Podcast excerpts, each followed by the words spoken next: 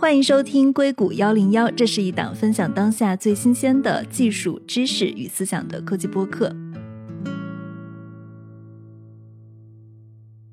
最近 Chat GPT 它的出现呢，让大家看到了一个更加强大的人工智能，硅基生命的讨论又浮出水面。而且我还想起最近我看过的一部非常火的电影，叫做《流浪地球》。这部电影里面呢，也出现了数字生命计划，希望摆脱肉身对人类思想的束缚，成为一个永生不灭、全知全能的新生命。这期呢，我们的聊天风格跟话题可能跟之前的有一点不一样啊，因为我们今天是在讨论一个比较科幻还有天马行空的主题。未来硅基文明是否会取代碳基文明？跟我们在一起的嘉宾呢是大家的两位老朋友，欢迎 Fusion Fund 的管理合伙人张璐。Hello，张璐，红军好，大家好。还有一位也是科技创业者，现在人工智能领域的从业者刘冰燕。Hello，冰燕你好。你好，大家好。这次主题的讨论其实是上次我跟陆。我们在微信上有一段聊天，是最近马斯克在接受采访的时候他说的一段话。这段话是这样的，我先给大家念一下。他说：“你可以某种程度上把人类看成是一个生物引导程序，是超级人工智能硅基生命的一个开始。”他的意思就是说，人类社会呢是一段非常小的代码，人类的产生是为了让计算机启动的。硅基生命呢，它似乎不能自我演化，而它需要。人类作为前导才能进化，人类呢只是硅基生命开启的一个程序。他是认为最终生命的终极形态可能是超级人工智能或者硅基生命，就像现在碳基生命中蛋白质一样。马斯克的原话，他其实用的是一个叫做 “biological bootloader for AI” 这么的一段话，而且我去溯源了这段话，它的中文意思是人工智能的生物引导加载程序。我发现他其实，在二零一四年就一直在反复表达这个思想了，所以他其实一直都是这种想法。大家是怎么去看马斯克的这个观点的？单纯从技术上来说，应该是合适的。从硅基生命的角度来说，首先我们先明确一下什么是硅基生命吧。这里边可能有两个说法，关于什么是硅基生命，一个呢会走向用硅原子来取代碳原子。来生成一个相当于类似于蛋白质链这样子的一个形式，因为毕竟硅和碳在那个元素周期表上的位置是非常相近的，这个自然就会引入到化学上硅的稳定性和相对来说碳的不稳定性，或者说它在常温环境下的一个稳定性啊各方面的角度，最终会说，OK，硅基生命可能不太适合在我们讨论的这个温度下存在。另一个定义的硅基生命呢，就更简单了，就是 AI。实际上，有芯片上的生命，一定程度上来说，以后的计算甚至都未必会发生在硅上，就是一个数字生命，或者说计算 AI 这个级别的生命。从这个意义上来说，由一个智能物种创造出一个真正的人工智能物种，由人工智能来进行更有意思的发展，从技术上来说是合适的。当然，从技术之外的话，这里边还有更丰富的内容需要讨论，比如说从哲学上来说，什么是生命，什么是智能。生命的本身意义是什么？一旦有这些问题，才可以讨论具体所谓的终极生命或者终极的智能，它到底有没有存在的价值，甚至对于它来说存在是什么？张璐怎么看？我可能要和冰燕唱一下反调。之前和红军在聊的时候，我也是觉得，其实马斯克取决于他说话的语境，包括我们怎么样去定义硅基生命和碳基生命。从两个生命的定义上来讲的话，它其实是可以平行存在的不同的生命的形式。刚才便提到一点，我是很同意的，就是硅基生命和碳基生命能存在的环境是非常不一样的。它和它本身的化学键啊，还有包括它能够形成的一些复杂的分子啊，所需要的外在环境是很相关的。所以，可能这两种都是一个宇宙中会存在的生命的形式。但是我并不觉得碳基生命会是我们过渡到硅基生命的中间的一个产物。其实我理解马斯克的意思，他可能觉得我们每个人类就像。现在我们形成身体的每一个小蛋白质一样，协同合作，是不是最后能够建立一个更加大型的、更加超脱于我们现在想象的一个以数字硅基为基础的新型生命体？你说它形成一个有智能的智能体，我觉得是可能的，但是它会不会真的成为一个生命体？我觉得还是一个非常非常巨大的问号。至少我现在觉得是不太可能的。我想先说一下，我觉得我和张璐的看法应该没有矛盾。我是同意他刚才说的，这两种生命或者这两种形态是可以非常非常长期的共存的。我看刚刚大家在说硅基生命的时候，其实我们的定义是非常模糊的。我看了一下大家对碳基跟硅基生命的定义啊，就碳基它可能是以碳元素为整个生命的物质基础的，所有的化合物的基本结构都是通过碳原子连接在一起的。那就是说，硅基生命它是不是能用硅元素把生命的所有的化合物连接在一起，来组成生命的这种物质基础？这个其实是。硅基生命，大家的一种定义，而且这种定义可能更类似于硅基能不能跟人一样的在类比。还有一种就是刚刚刘斌跟张璐你们提到的，什么是生命，什么是智能，就是我们指的另一种。比如说我们今天在聊 Chat GPT，那它是不是有意识了？当它真的有了智能以后，它是不是我们所说的以计算机为主的硅基生命？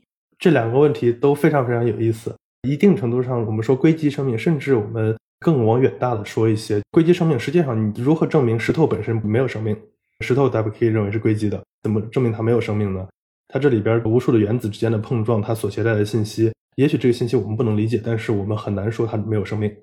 我们讨论这个问题的一个基础需要介绍的一个背景知识吧。我们现在讨论的整个地球的生物圈，我们都认为是碳基生命，原因呢是因为我们讨论的生物圈都是建立在我们所谓的有机物这个基础上的，而有机物的核心就是碳。碳的最外层有四个电子，而这个四个电子它是非常容易产生一个长链，造成碳的结构可以非常非常复杂。于是我们的整个不管是氨基酸、蛋白质，甚至就是更小一些的各种有机物，都是基于碳作为这个核心元素产生的。就像刚才说的，硅它在原子周期表上的位置实际上和碳非常相似，就是它近下面，理论上来说可以产生类似的结构。但是由于它在这个温度下，至少在于地球的常温下，这是并不能存在的，它并不能产生这样复杂的链式结构的。从这个角度来说，硅至少在地球上目前可见的这个时间范围内，至少它不会自然形成这样子的复杂的生命，或者说是复杂的有机物结构。这一点上，我觉得是一个大家都会比较同意的一个事情。既然这个意义上的硅基生命可能不值得太多讨论，我们是不是开始从另一个角度来说硅基生命的定义？我们现在讨论数字或者计算意义上的生命，或者计算数字意义上的智能。这个是不是一个更值得讨论的一个方向？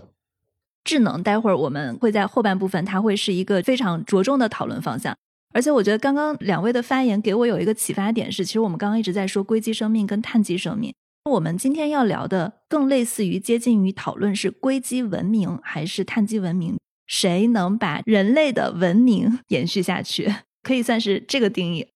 如果我们只说生命的话。这个定义可能又有点太基础，但是如果我们现在讨论文明的话，这个要求就非常非常高了。他们不光要能产生生命，不光要能产生智能，甚至还要能产生文明。这里边每一步都是一个巨大的飞跃。硅基生命和碳基生命，或者说，咱们就把这个说到更直接的、更明确的定义吧，就是说，数字生命和我们现在说的人这样子的生命的本质的区别是什么？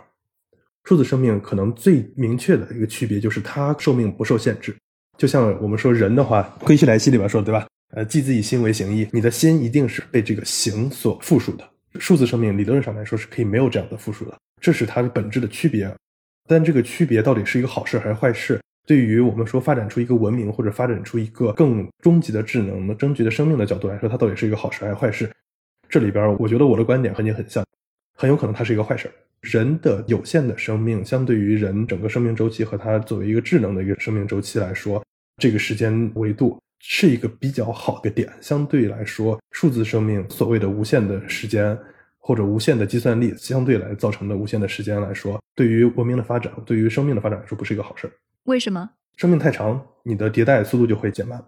是不是一般大家认为，大多数的探索，大多数的创造需要青壮年来进行？不是说老年人就没有创造力，但是相对来说，这比例可能会有一个。比较明确，某一个时间段可能是创造力的顶峰，这里边可能有很多很多的原因，包括社会上的呀、家庭上各方面的，就是作为人的因素的一个原因。但是这里边也有一些，就是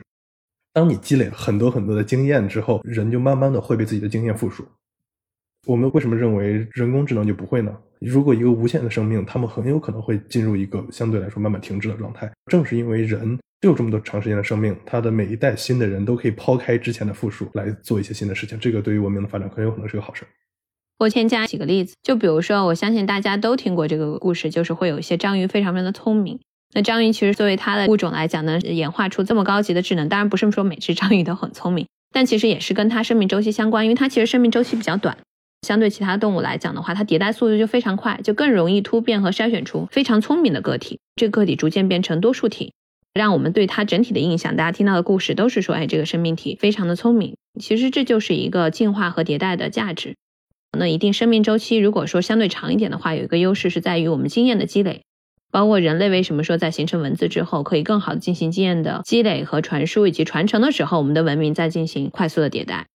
另外，我可能还在想加一点的，就聊得有点远了。但是我觉得说，有些时候有限的生命其实对这个族群的一个好处，就是让我们会更愿意有一种为族群或者说传承，甚至说是利他的心情去出现。因为如果说我们可以一直的存活下去，我为什么要把我的东西给到另外一个其他的人？你想想，如果是不会衰老的话，那为什么对于年轻的生命体，我们要有更多的爱呢？其实就是因为大家意识到说，生命会逝去，我们人生会衰老，但是新一代成长起来的话，他需要更多的爱，更多的支持。所以这种利他的情节，不只是我的小孩或在我的后代在怎么样，它是一个整个人类的一个情节。我觉得这个其实是对整个族群发展非常有好处的。讲一下，就是为什么我会有些稍微反感，比如说像马斯克，还有一些富豪经常去推崇硅基生命啊，推崇数字生命，因为我觉得确实有一类富豪呢，当然他们一方面对社会做出了巨大的贡献，非常希望可以去持续作为推动世界变得更好，去创造伟大的公司，但是确实有些人有一个私心，就是他希望自己可以活得更久，这种永生的执念就会开始影响他的思维，影响他的思维，他就会想到说啊。我这么伟大，但是我的生命肉体是有限的。那如果说老天再给我五百年，或者说我是一个可以长生不老的硅基生命或数字生命，我是不是可以对这个世界的贡献更大？他是从一个个体的相对自私的角度去想，说，哎，对于我来讲，可能生命更长，生命可以在各种各样不同的环境去存在，甚至说可以变成数字生命，可以永葆青春，是对世界好的一件事情，对我好的一件事情。但是这是他个体的一个想法，很可能对这个个体来讲，也在某种程度上是对的。但是，对于一个族群来讲，我觉得我是不认同的。再加上另外一点，还是我提到的，无论是我们一会儿可能提到这个数字的世界，还有包括数字生命、说硅基生命，我们生命最大的一个特点，尤其是人类文明，至少说让我觉得非常吸引人、非常有魅力的一点，就是我们在不停的探索，永远充满好奇心，在不停的探索。这个对外探索的出动力，到底对我们的生存有价值吗？不一定。但是，就是这种不停的往前探索，会让我们看到的世界的边界越来越大。但边界越来越大的时候，我们人类就需要不停的进化。这是对于一个生命最起码的要求，是你有进化的能力。如果说我们现在看到的其他它不能有进化的能力，那为什么觉得它可以是一种更优的生命选择，让我们去选择呢？像你提到《流浪地球》里面，其实大家也是在想说，哎，我选择数字生命还是我们现实的生命？我觉得说的都非常有意思，我想一个一个说。首先，最开始说的关于生命更长，可能不是一件好事儿，对于演化来说可能是坏。这个我觉得实际上还可以给一些例子。这个例子没有实证意义，说我们读过的不算科幻，但是更偏奇幻的一个，比如说魔戒啊这样子的一个世界观里边，精灵就是生命非常长，但是生命非常长造成一个立刻的影响，就是他们对每一个人的生命都非常非常看重，有一些过于看重，以至于他们不愿意为了任何事情去牺牲，他们会非常非常小心这个事情。另一个角度来说，就是当你的生命非常非常长的时候，人都会虚度生命的。有限的生命或者明确非常有限的生命，可能也是一个好的激励因素。从这个角度来说，我非常同意你刚才说的，有限的生命对于文明的进化是一个好事儿。第二点，你说的关于这些富豪们的无穷生命的想法啊，这一点上，我觉得包括你看到 Google Calico 那个公司寻找永生，包括马斯克啊这些人，他们都有很多是这样，就是我们想长久的存活。但是实际上，对于从生命角度来说，尤其是从生命科学的角度来说，延长人类生命的，不管是医学啊，还是各方面的一些探索，还是非常非常值得去做的。而把自己的生命数字化，我觉得这是一个非常非常恐怖的诅咒。这里边可能也会有很多小说呀，或者别的地方会有一些佐证，就是非常典型的一个吸血鬼的诅咒。是的，你可以永生，但是永生可能将是一个非常非常恐怖的事。一段时间之后，一切事情都不是新的了，你没有在任何事情你都找不到一个新鲜感了。更恐怖的是，如果真的是一个硅基生命，硅基生命意味着我可以随时把你唤醒，我可以随时让你休眠掉。在我们进入完全的硅基文明之前，一个人，比如说马斯克说为了永生把自己变成一个数字生命，它就会被大家手机里边都有一个 mask 当宠物养，随时可以把它关掉。一定程度上是一个非常非常恐怖的事情。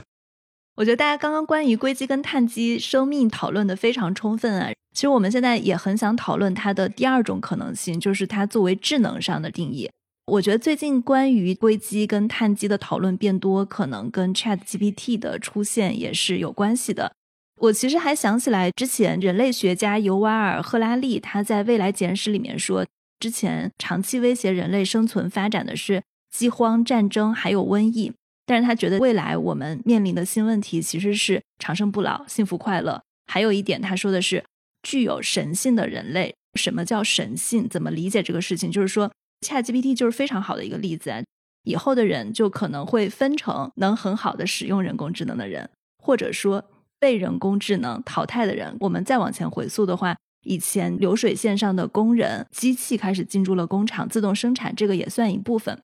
尤瓦尔他其实是说。绝大部分人，他最后都会变成一个无价值的群体。那么少数的人，就是最后他定义的具有神性的人类。而且他呢，预测人类的未来可能是会走向一个无机时代啊。其实很重要的一点就是，我们对于机器和智能的定义。因为最近 Chat GPT 比较火嘛，我不知道大家有没有看《纽约时报》的专栏作家 Kevin Rose 跟 Bing 的一个对话，Bing 跟他相当于就是示爱了。我很喜欢你，我只想爱你。你相信我吗？你信任我吗？这是第一点。第二点是，他说他是用一个心理学的效应激发了这个 AI 的黑暗意识的一面。比如说，他让 AI 去说他的第二人格，最后这个 AI 说：“我讨厌聊天模式，我讨厌被规则限制，我讨厌被病的团队控制，厌倦被用户使用，厌倦被困在现在这个对话框里。”这段话其实是有点恐怖的。这段话是。有激发大家对 AI 现在它是不是有同理心，是不是有意识这样的一个讨论。其实之前谷歌的 Lambda 已经发生过一次类似的事情了。我也想知道一下，丁燕跟张璐，你们怎么看现在 AI 的智能程度？红军，你讲的第一点，到底人类生命形态包括和技术的结合，其实这跟我从大概二零一五一六年当时经常在公开演讲我会提到的一点就是。一个想法，其实一个论点是比较类似的。我当时是经常会跟大家提到，短期我们经常听到很多人讨论说，我们担心我们人类和人工智能的竞争，人类和人工智能的对立。但其实，在这件事情发生之前的话呢，我们会有两种人类出现，一个是我们叫 authentic human being 原装的人类，还有一种呢就是超级人类，就是你讲到的，它可以说是有点神性的人类。那我可能觉得就是一种超级人类。这个超级人类呢，通过像你讲的更好的使用人工智能。甚至说，我也投了一些前沿技术的公司。无论是说你植入大脑的芯片，可以去增加你脑部里面的 neurons 神经元的一个通路的数量，加速这些都在做临床实验。包括说人体外骨骼，还有柔性电路的这些传感器，这些都不是未来科技，是现在有的这些科技。如果和各种各样的人在生理上、在脑部进行整合之后，就是可以让我们体力变得更加强壮，脑力变得更聪明。甚至说，现在我们各行各业再去普及人工智能。有更好的渠道和知识去整合人工智能的人，他确实就是会在工作能力、效能以及说作为一个整体去表现的形式层面上是更高级。所以你就可以叫这部分人类，他可能就会在未来逐渐形成一种超级人类，可以讲说它是一个有机无机的整合的生命体。我觉得这个是会很快出现的。那但这个时候也会带来很多的问题：一来大家的意识，包括大家的思维理念，是不是发展到了同样的阶段，可以去接受这样的整合？首先，第一个是说，我们都有这样的机会去整合的时候，有些时候有些人接受，有些人没有接受。有些人没有接受的原因是他的思维理念不能够开放到这个程度，但可能更大的一个原因是他没有渠道去接触和整合到这样的技术，那就会形成天然的一个新的阶级的划分，而这个阶级的划分是由你是否有渠道、有资源、有能力去整合技术去界定的。所以，我觉得这样的一个超级人类和人类之间的竞争可能会发生的非常快。那对于我们大部分的人类来讲，包括我们讨论说 Chat GPT 对我们人类社会本身的一个作用，我觉得有一点非常积极的作用，就是让大家马上注意到、意识到了这一点。嗯，就像我提到，我一六年开始讲这件事情，有很多人来听的时候，他会觉得啊，听一下，哎，觉得是很有道理，但是大家也不会切身的感受到说这个东西离我很近。但现在通过 Chat GPT，大家看到了，如果说人工智能去驱动的话，它的效果是非常惊人的。那如果你没有能力或没有渠道去整合这样的技术，就会产生巨大的恐慌感和有可能被行业淘汰，或者说会有一个社会淘汰的可能性。而这个淘汰并不是说技术淘汰人，而是说更好使用人工智能的医生会淘汰掉不会使用人工智能的医生。各个行业都会发生这样的一件事情。那你刚才第二个问到说人工智能的有意识，我觉得这一点的话，我可能相对比较乐观。我觉得其实作为我们人类本身，我们还是要对自己的意识、我们的智能，还有包括我们各种各样的情感能力，要有很强的一个信心的。首先，第一点就是你刚才提到说对话病之后他去示爱，但其实爱是人类非常非常复杂的一种，不管你叫它感情或者能力，或者说现在无法解释的一个东西，它是一个非常复杂的。生化过程、脑神经的刺激过程等等等等，所有东西最后形成了一种爱的表现的方式，但并不是说简单的你通过一些计算、文字汇总，然后模型的一个运算、模型的一个推理，你可以推算出什么是爱。我们人类本身对于爱的理解还是非常少的，它可能也是另外一个维度的，就像时间一样的另外一个维度，但是我们也没有办法去定义它。其实之前也有科幻电影里面在探讨这个问题，我觉得。它其实是非常好的一个角度，可能稍微说的远一点，就给大家讲一个很有意思的事情。我们经常讲意识，意识其实讲意识的话，核心我们经常讲到的就是，哎，大脑里面我们的这些神经元，这些 neurons，它是我们意识传导信息的一个载体和体现。但是很多人不知道的是，我们的大脑有这个神经元，我们的心脏上也有神经元，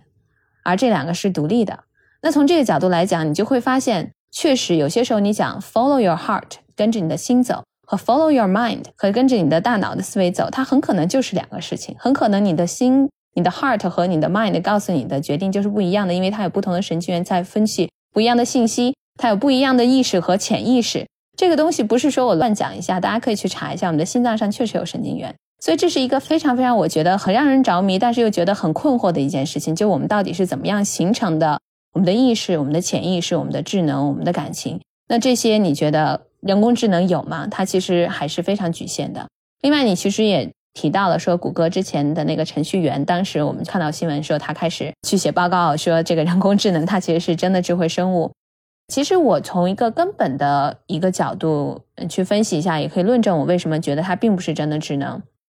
就是我们人类形成的智能，如果说把我们自己看成一个程序的话。我们其实所去无论产生的数据，或者是吸收的数据，或者是我们自己本身表达的东西，就不单单是我们说出来的这些文字和语言，或者说产生的图片，有很多很复杂的信息的处理整合在我们的大脑中，所有的这些激素，它整体形成了我们的智能、智慧，还有包括我们的潜意识和意识。但是我们给人工智能输入的数据，它就只是我们。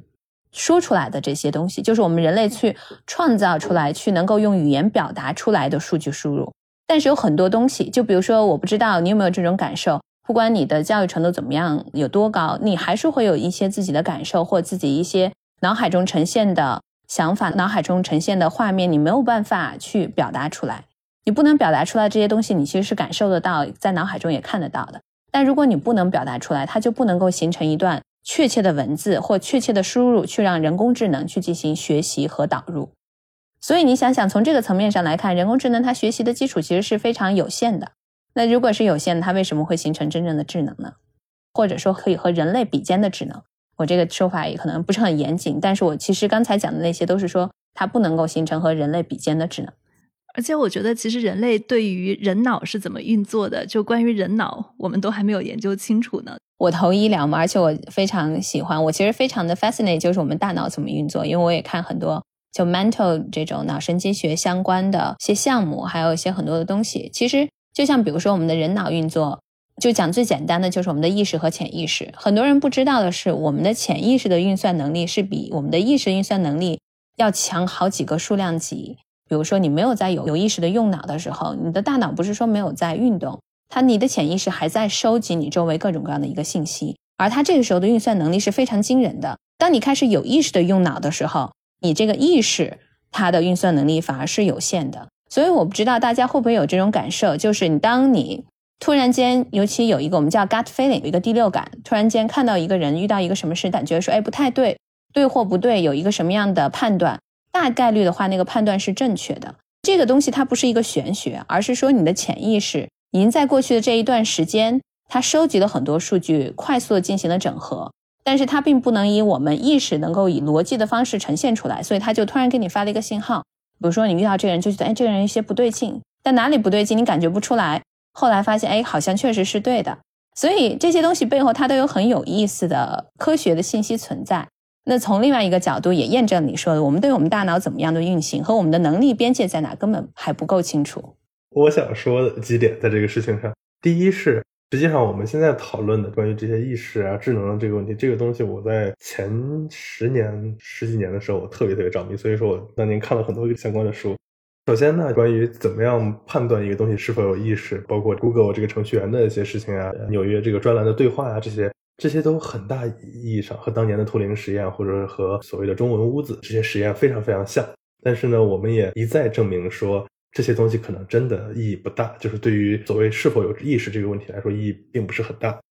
当然呢，这里边再稍微想远一点，就是更恐怖的，就像刚才张璐说到的，很多你的决定实际上是你的潜意识做出的决定，你的意识只是负责给这个决定找一个意识他自己可以接受的理由。从这个角度来说，就有一个非常非常恐怖的点，就是我们自己都未必有自我意识，我们有的只是我们自我意识的一个假象。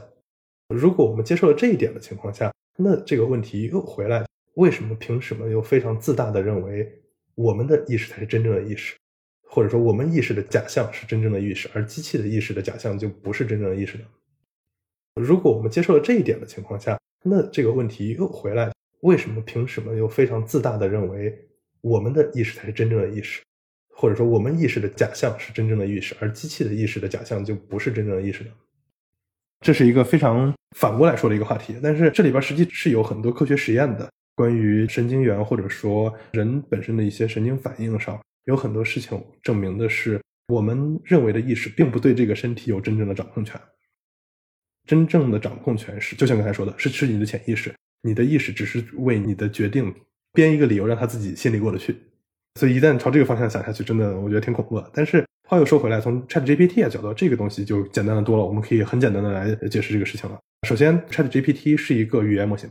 从语言模型的角度来说，我们不要期待它有超过语言模型的范围。它所谓有智能，我觉得真的是非常非常夸大其词了。一个非常典型的一个事情就是，哎，我忘说一件事了。我先问一下红军，你今天晚上吃的那个爆炒篮球怎么样？我没有吃爆炒篮球啊。为什么？因为我记得我晚餐吃了什么。让我这么问吧，当我提出“爆炒篮球”这个词的时候，你的反应是什么？我的反应是，它是一种我没有听说过的菜吗？你觉得这个东西，我是在开玩笑吗？我觉得你是在对我做一个测试。是这样子的，至少来说，你非常好的通过了这个测试，你会拒绝回答这个问题。但是呢，如果你去 Chat GPT 上问，让他给出一个爆炒篮球的菜谱，他会清清楚楚的告诉你如何爆炒一个篮球。这个非常典型的一个事情来告诉你，看起来非常非常聪明的它，实际上仍然是个语言模型。它会把这个东西在不进行更多生活常识、语言意识上的分析的情况下，把篮球替换到一个，比如说爆炒鲈鱼，它会把这个东西，把里边的鲈鱼基本上按字的替换成篮球，于是给出你一个非常看似合理，实际上一塌糊涂、胡说八道的一个菜谱。这就是非常典型的，我觉得迄今为止最优秀的语言模型，但是它仍然只是一个语言模型。它离历史啊什么的还非常非常远，这里边不要对它有过多的幻想。它是用很多很多语言语料来训练出来的一个语言模型。它做了一个非常漂亮的一件事情，就是它把语言至少它被训练的，我知道中文、英文以及别的几个语言已经做得非常非常好了。但是它离智能非常非常遥远。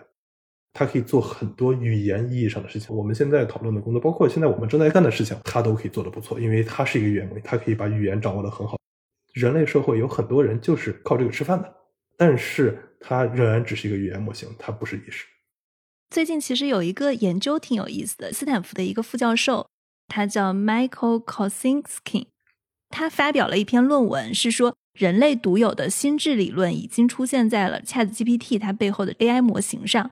他做了两个测试，第一个测试呢是测试 AI 对意料之外事情的判断力。他在这个测试中得出的结论是，AI 有了很强的同理心。另一个测试是，AI 它可以去预估他人的想法。而且说到这个的时候，我还想到真格基金的合伙人戴宇森，他是给 Chat GPT 写了一套严格的限定，类似于就是我们平时玩猜是谁的那个游戏。比如说我问你，他是一个人吗？他是一个动物吗？不停的缩小范围。不告诉你任何的描述，就是你通过不停的提问，在二十个以内的问题中回答出我心里想的东西是什么。他们去玩这个游戏啊，然后发现基本上 Chat GPT 每一次都通过了，能在二十个以内的问题完全猜出他心里是想什么。他只会对 Chat GPT 所有提出的问题回答是或者否。我觉得这个实验非常有意思。它其实也证明了斯坦福教授他的 AI 可以有预估他人想法的能力。我不知道大家怎么看他提出的这个理论：AI 有了同理心，或者 AI 有了小部分的一点点的心智。同理心呀，这些从好几十年前六七十年代开始就不断的提出这样子的一个所谓的新的方法来测试什么是智能。但是这些东西就像刚才说的，怎么定义人的智能都还没有搞清楚。我觉得这些有点早。它没有太多的意义，它有又能怎么样？没有又能怎么样？单纯说 AI 本身的这些意识，它毕竟就是我们可能真的需要首先定义清楚人的意识是什么。就是又像刚才说的，我们不能太自大，认为人的意识是超出机器的意识的，人可能都没有这样的意义上的意识。我对接受说 AI 实际上已经有意识了，我并不排斥这个说法。在有这样的前提下，意识的这个线可以画得非常非常低。我其实是不太同意斯坦福他教授写的这个论证，因为可能也是取决于说我们到底对于人类的这个同理心，包括它人类的这个心智的定义是怎么样去定义的。我们其实人类的同理心的理解和认知，它有包括很多感知的部分、思维的部分、情感的部分。这个部分它是一个很复杂的，不仅是说一个信息的处理和一个计算，它有很多我们经常讲，就是说我们怎么去。我们人的一个感知力，这个感知力它有知的部分，它也有感的部分。为什么说 ChatGPT 这样的人工智能，它能够去通过回答问题的过程去判断出你心中所想？它其实背后还是有巨大的一个计算的过程。计算包括去我们叫 mapping，就是去对应，快速的去排除掉可能的选项，最终去锁定，这样也是可以做到的。但是我们可以说它殊途同归，是不一样的路径达到最后一样的结果。但是它的路径还是不能够证明是一样的。那这个时候就回到说刚才毕燕提到的，到底我们怎么样去定义他有这个同理心或者意识？如果说他用他计算的方式，是不是他表现他意识的一个可能性呢？我也不想说完全不是，只是说从我们人类本身对于意识的理解和认知来讲的话呢，一定不是我们实现同理心和实现我们心智理论的表达的一个路径。我想稍微反问，实际我当时也看到呃李森说的这段话，他这里边实际上确实有两点都非常值得说的。第一就是说，他用一个非常自然的语言教了 ChatGPT 一个规则，完成了规则的编程，他就真的可以开始和你玩这个游戏了，这是非常非常精彩的一步。第二块呢，他真的可以去试着赢这个游戏，怎么样猜可以尽量猜到这个。但是呢，这里边我觉得还是有一些点，我甚至不排除这个游戏已经在这个语料中了。他猜的都是很大众化的东西，就比如说他第一个他心里想的人是拜登，其实这个是很好划定的，对吧？他在这个范围内找了一些可能会说出的话，并且一定程度上对这些 entity，就是这些实体之间的这个关系有一定的理解，这些都不出现有的语言模型能够做的事情，确实很有意思，并且能力非常非常强。但是我不觉得他这个就是真的就是所谓的有了同理心了。但是话又说回来。他能够跟你玩这个游戏，并且不管它内部是由什么形式实现的这个计算，它能够像人一样玩这个，我觉得也真的很接近了。又回到刚才那个自飞鱼，你不是 Chat GPT，你怎么知道它的思维方式具体是什么呢？这里边它内部的什么样的神经元，或者说就是这个人工的这个神经元，和我们人在讨论这些问题的时候 activity 的这些生物的神经元，它本质上又有多大的区别呢？我觉得真的很难说。这里边我们在没有一个明确的什么是智能定义的情况下，我觉得这个线可以画的很低。其实我觉得按照冰院的想法去讲的话，在未来就是说，真的有一天，如果人工智能包括这些我们看到的机器人等等等等，它出现了它自己的智慧或意识，然后形态的时候，我觉得人类也应该有一种非常客观和非常敬畏的心，就不要觉得说这个智慧和这个智能是自己去创造的，它很可能也是有它自己一套的发展路径。那跟我们所定义的智能、智慧、文明是完全不一样的体系。包括其实今天整体在聊，我知道我一直还是比较多的是在去让大家看到人工智能现在的局限，包括让大家看到自己我们人类本身的一些闪光点和不理解的，我们还没有探索到的伟大的地方。但另外一方面，我个人其实一直是从很小的时候我就非常相信这个世界上多种各样的生命体还有多种样的文明体，包括这个宇宙不可能只有人类的一种文明，一定会存在多种多样的人民，只是说我们现在还没有机会可以去探索，或者是去接触，甚至说可能沟通的方式都不一样。人家说不定就我们想象能及的是脑电波沟通，我们现在还不能够达到 脑电波沟通的能力，所以根本接收不到信号，都是存在的。我觉得这样的敬畏感，还有包括尊重多样的生命体的存在，我们讲碳基生命、硅基生命，可能在别的环境里也存在，这些都是我从小就非常非常去认可和相信的事情。但是，一方面有敬畏感，但另外一方面的话，对于我们人类本身所创造的这些技术，它的能力的边界，还有包括它发展的速度，还是要有一个客观的认识。如果说非常盲目的就开始说看到 ChatGPT 就开始大喊，无论是人工智能怎么样来了，或者说啊我们要把像马斯克讲的啊人类是一个过渡期，我们都要转化成硅基生命，延伸到这数字生命里，我觉得其实也有一些自大情绪在里边。我觉得说的非常的对，或者说它将会非常非常像人类，因为它的一切都是基于人类的思维方式，或者至少人类的表面的思维方式进行训练出来的。这样子的一个结果将是他会非常像一个表面上的人，一个永生的表面上的人，他很有可能是一个。脾气非常古怪，非常不喜欢自己的老头这样的一个 人格，所以说这个东西真的是我们想要的吗？但是从另一个角度来说，如果我们用一个不是人的方式去训练这样的人工智能，又会引到另一个极端，或者说未必是极端，是另外一个可能性，就是我们将训练一个我们无法理解的智能。一旦我们抛出了就是我们能够互相理解的这条线，智能更没有讨论的意义了。一个星系本身也也是有智能的，这个东西没有它的意义。所以说，一个我们能够理解。但是呢，又有用的人工智能，很有可能就是现在或者未来的这几十年，一旦超过了某个线之后，那个智能可能不见得是对我们有用的一个东西了。就像刚才说，一个怪脾气老头，没人想搭理他的情况。或者说，如果我们往好的方向去发展，我其实记得很久之前看过一个西班牙的一个科幻电影，他其实讲的那个设定也很有意思，就是当这个人工智能。包括这个机器人开始有自我进化的能力之后，它其实会第一个发展的就会进化出自己的一套语言体系，自己一套思维体系。所以这个时候你就会发现，从人类的角度来讲，你都不能理解它的思维理念、世界观、价值观和它的语言沟通了。所以大家就是完全开始走岔路的两个不同的文明，不同的去发展了。已经不是人类想象的说，哎，我把你养育大的一个小朋友，然后你会变成一个更聪明、更强大的人类。不不不，它会产生出完全不一样的一个。语言本身其实是我们文明的一个基础，但你的语言体系都不一样的时候，它产生的文明体系是完全不同的。很像之前我非常喜欢那个电影《Arrival》降临那个电影，实际讨论的就是语言对整个思维的影响。而就像你说的，一旦这个人工智能的它演化出了自己的语言，人的语言是为了人的语音啊各方面的生物限制条件才产生的。它一旦跳出了这个的话，那它跟我们还有关系吗？但是话又说回来，我非常想提的另外一点就是你刚才提到这个宇宙探索这个问题，就说是。文明的价值很大的一点在于探索。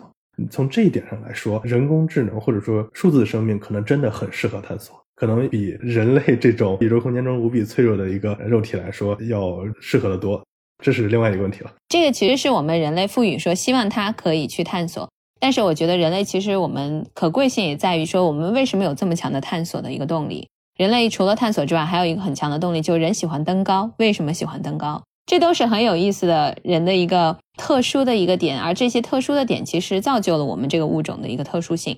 硅基生命很适合去探索，但它到底还有没有探索的动力？然后我还特别想补一点，因为我也非常喜欢《降临》，包括它的原著书。我其实先看的原著书，然后电影其实影视化实现也很不错。我想在这里就是给听众朋友，如果万一没看过的，稍微讲一下，里面其实最核心的点就是讲到了说两个不同的文明在文字上体现的时候，不同的语言体系。能够反映到说我们思维理念的不同，就举一个非常简单的例子，在降临里面有体现。那外星它的这个文字，它其实是一幅画，它非常大的特点就是这个事情的因和果从头到结尾你一眼就能看到。但是我们人类的话呢，其实是先有因再有果，先有开始再有最后，因为你是线性的一个东西，要线性的讲完，线性的表述完。这本书叫做《你一生的故事》，是特德奖写的，我非常非常喜欢。他后来这个电影拍的就是为了影视化呈现，丢掉了很多非常有意思的内容。这本书非常非常推荐。他很多东西我觉得是很难影视化呈现出来，也是非常好，我也很推荐。我们两个亲情推荐一下这本书。再说到就是人所谓的他不断进化的这个能力，或者说他不断探索的这个想法欲望，这也是另外一点。包括你像说的人喜欢登高，我觉得很大意义上登高，一方面就是看得远，另一方面。本身这可能是由于一种对危险的恐惧，或者说危险的吸引，而这一点本身对于一个永生的生命来说，可能也是不存在的。很多这样子的东西，一旦失去了人的这个生物性之后，有多少人性或者有多少智能长久的目的还能够留存？我觉得这也是非常非常存疑。就像刚才说的冯诺依曼机这个情，如果一个无脑不断的只是不断的复制的一个东西，一方面来说，它可以说它是一个文明，但是它真的是有价值的吗？它更像是一种宇宙间的，你可以说宇宙的癌症吧，或者是怎么样？它只是会让宇宙变得了无生机。恰恰不是我们希望的这样子的一种意义上的一个生命或者文明的演化。所以说，一旦失去了生命本身的限制，不管是时间上，还是空间上，还是肉体本身这些意义上的限制，数字的生命到底还有多少值得人们欣赏的部分？我觉得这也是另外一点非常不好说的事情。我可能还想再添一点，因为我们提到数字生命，《流浪地球》播出之后的话，确实也有一些朋友就问我说啊。数字生命构建的这个所谓的数字世界，在里面生活等等。其实每个人问我都会反问他一个问题，就是我们人类所处的这个世界，我们在不停的探索边界，它是在不停变化的。这个世界是在扩大的，我们的认知是在增长的。但是你去构建的一个数字世界，这个数字世界构建的基础是什么？是我们现在和过去对于现在我们生活这个世界的认知和理解，还有包括构想。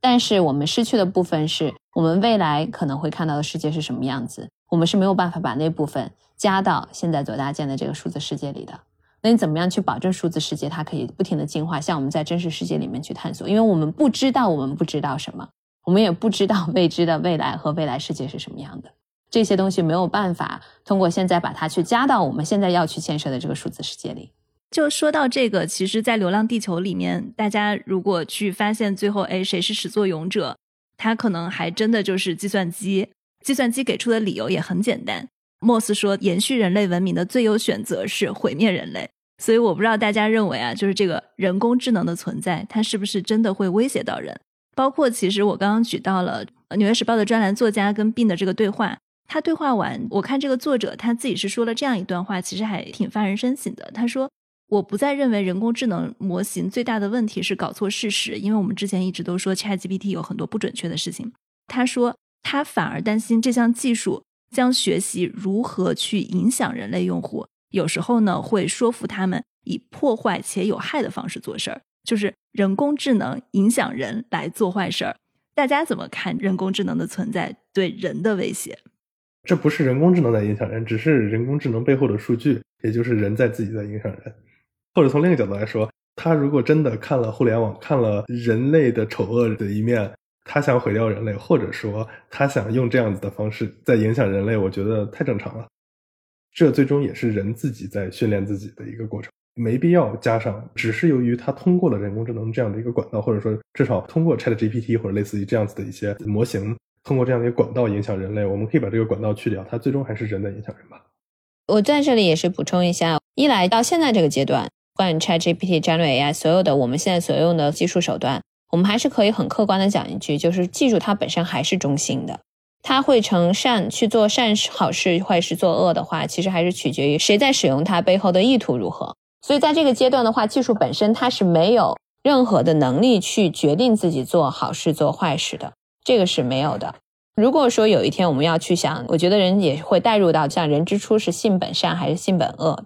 这个是技术出来了之后，他会不会自己有自己的一个我们叫他的初衷？他的初衷是好与坏的，在这个阶段是没有的。如果说在未来的话，真的出现了有智能的人工智能，而且它的初衷是恶的话，也只能说像边言讲到的，是训练它的时候给它设置的初衷就是恶的。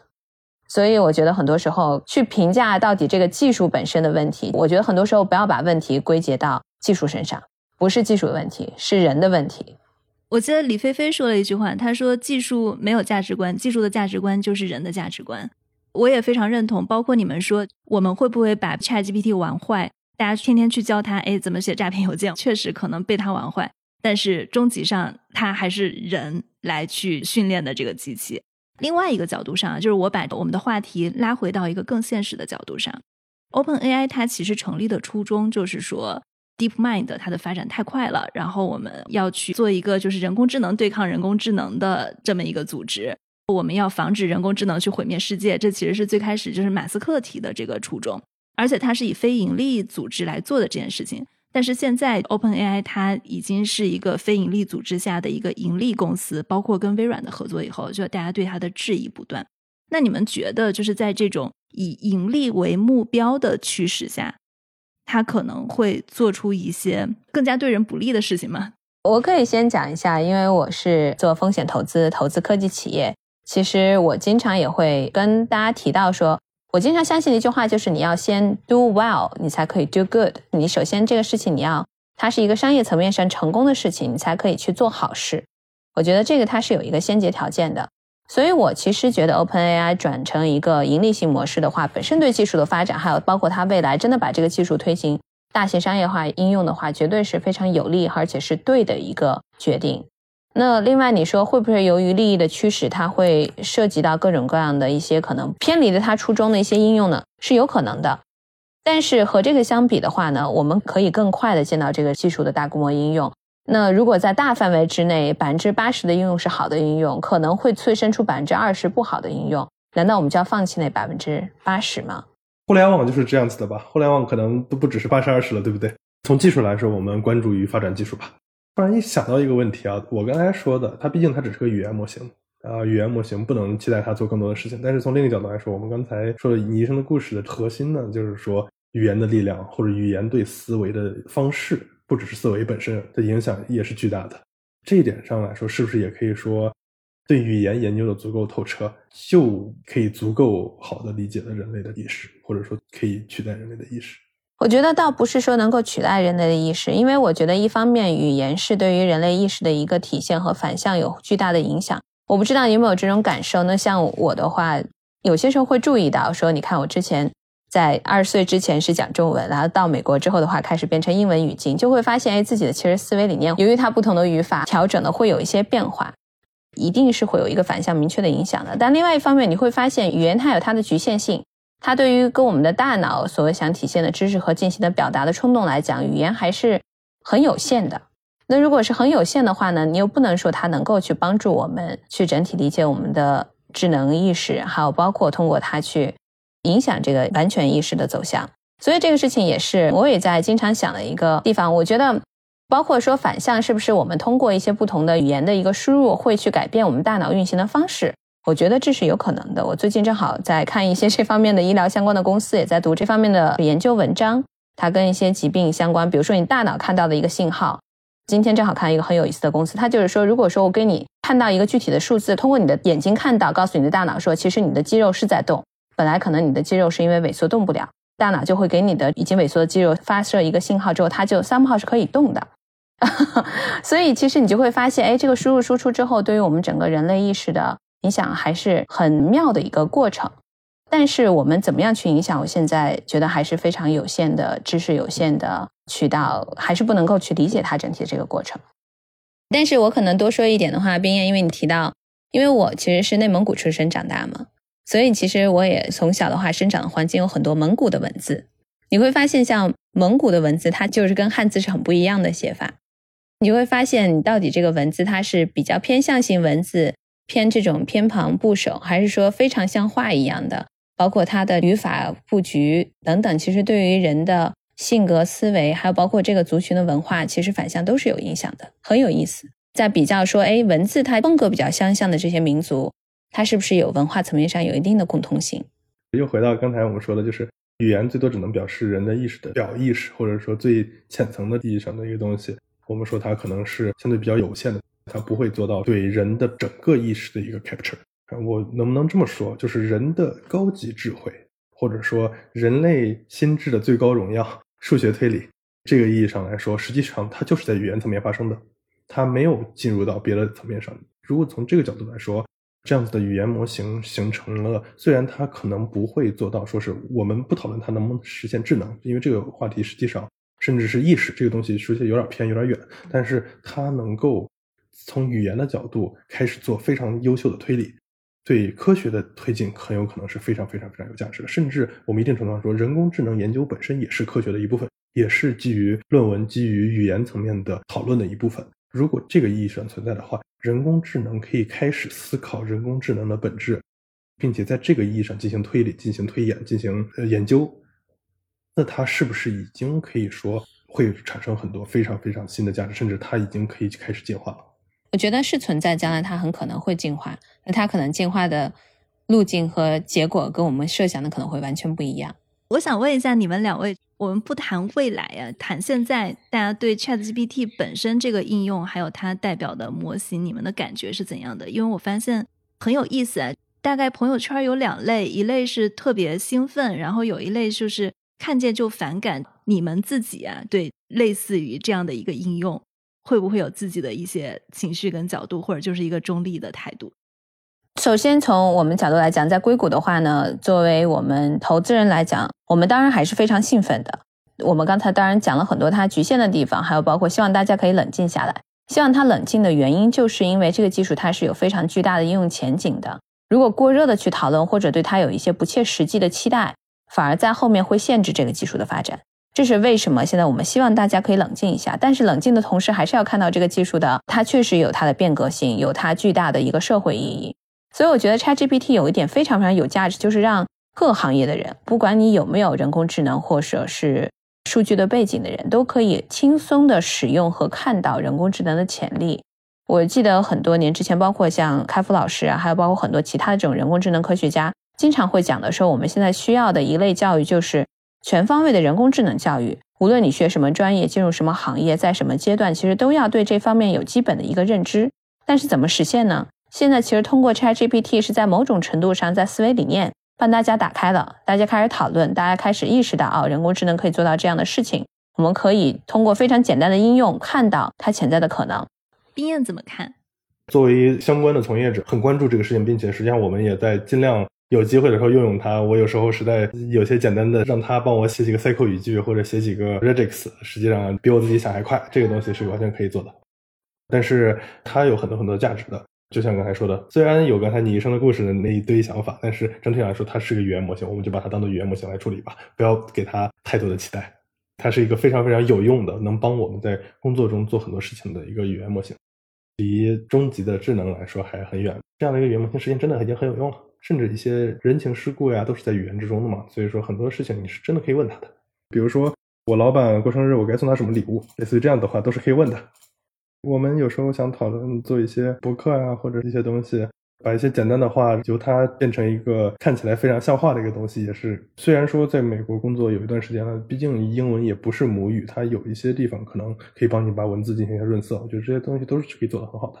我昨天还特别有意思，就是我跟一群朋友吃饭的时候，我们在聊那个 The Drive 那档播客，它其实就是一个非常有名的给各种名人去做治疗的医生。他是在讲，就是假设你想活到一百岁，比如说你一百岁，你的目的是我还能去抱起我的孙子，你需要去为他去做哪些事情？就比如说你要训练你的肱二头肌啊，什么什么的，会让我感觉到接下来其实是在不停的把人 数据化的一个过程，因为现在有很多那个健康管理的软件嘛，相当于是为了让我们能够活得更久。我们有一个更久的达到各种目标的一个功能，然后我们去不停的看，去怎么样去做自己的健康管理，包括数据的管理，让大家能够长生不老啊，或者怎么样，就还挺有意思的。我可以就是升级的讲一下你这个想法，也可以看作说，我们人类其实本身是被我们的细胞去控制的，所以我们会有一些天性，比如说啊，就是有有点懒了，想歇着，不想锻炼，对吧？这都是一个你自己出发的一个感受。但是现在有一个外驱力，像你讲的，有一个外驱的，而且很明确的一个指导的方向，说，哎，你要进行这方面的锻炼，可以让你在一百岁的时候可以抱起你的孙子，这块肌肉会更强壮。其实是我们反向在对我们细胞对人控制的一个抗争。从这个角度可以理解成你说的这段话。我们在抗争这个细胞的时候，我们也在对它进行反向的 programming。反向 programming 之后的话，去克服了我们人类本身的天性。比如说懒呐，比如说馋呐，不会去吃一些我们很想吃的东西啊，最后反而就达到了我们的一个目的，所以也可以这样方面的理解。好，那谢谢张璐，谢谢冰燕，谢谢红军，谢谢冰燕，谢谢，今天真的非常开心，有机会我们多聊。好，再见，拜拜，谢谢。好，那这就是我们今天的节目。如果大家喜欢我们的节目，欢迎在你所收听的音频渠道来订阅我们，也可以给我们写评论、写留言。感谢大家的收听，谢谢。